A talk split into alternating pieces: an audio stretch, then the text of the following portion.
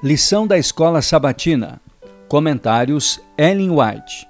Como interpretar as Escrituras. Lição 2. A origem e a natureza da Bíblia.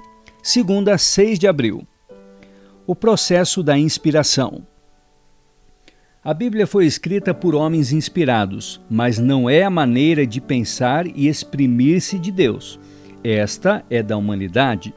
Deus, como escritor, não se acha representado. Os homens dirão muitas vezes que tal expressão não é própria de Deus. Ele, porém, não se pôs à prova na Bíblia em palavras, em lógica, em retórica. Os escritores da Bíblia foram os instrumentos de Deus, não sua pena. Olhem os diversos escritores. Não são as palavras da Bíblia que são inspiradas, mas os homens é que o foram. A inspiração não atua nas palavras do homem nem em suas expressões, mas no próprio homem que, sob a influência do Espírito Santo, é imbuído de pensamentos. As palavras, porém, recebem o cunho da mente individual. A mente divina é difusa. A mente divina, bem como sua vontade, é combinada com a mente e a vontade humanas. Assim, as declarações do homem são a palavra de Deus. Levantam-se homens que julgam ter alguma coisa a criticar na palavra de Deus. Eles a expõem diante de outros como prova de superior sabedoria.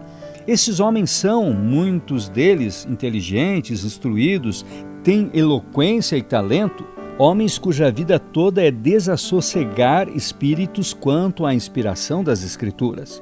Influenciam muitos a ver segundo eles mesmos veem e a mesma obra é transmitida de um para o outro, da mesma forma que Satanás designou que fosse, até que possamos ver plenamente o sentido das palavras de Cristo. Quando, porém, vier o Filho do Homem, porventura achará fé na terra? Lucas 18, 8. Irmãos, mente nenhuma ou mão se empenhe em criticar a Bíblia.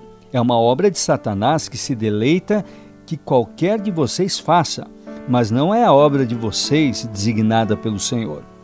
Foi-me revelado que as dúvidas que expressam com respeito à inspiração da palavra de Deus não são causadas como muitos supõem.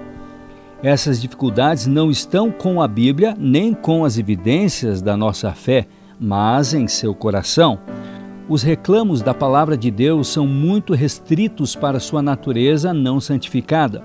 Por isso, o pendor da carne é inimizade contra Deus, pois não está sujeito à lei de Deus, nem mesmo pode estar. Romanos 8, 7.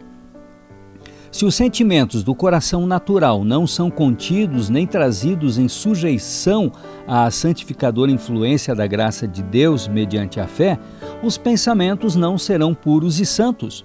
As condições de salvação da palavra de Deus são razoáveis, claras e positivas, não sendo nada menos que perfeita conformidade com a vontade divina e pureza de coração e vida. Em quase todos os casos em que as pessoas se tornam duvidosas com respeito à inspiração da palavra de Deus, isso se deve à sua vida não consagrada, que essa mesma palavra condena elas não aceitam suas reprovações e ameaças porque elas atingem diretamente sua conduta errônea. Não possuem nenhum respeito por aqueles que se esforçam por convertê-los e restringi-los. Dificuldades e dúvidas que se desconcertam o coração maldoso serão solucionadas para os que praticam os puros princípios da verdade.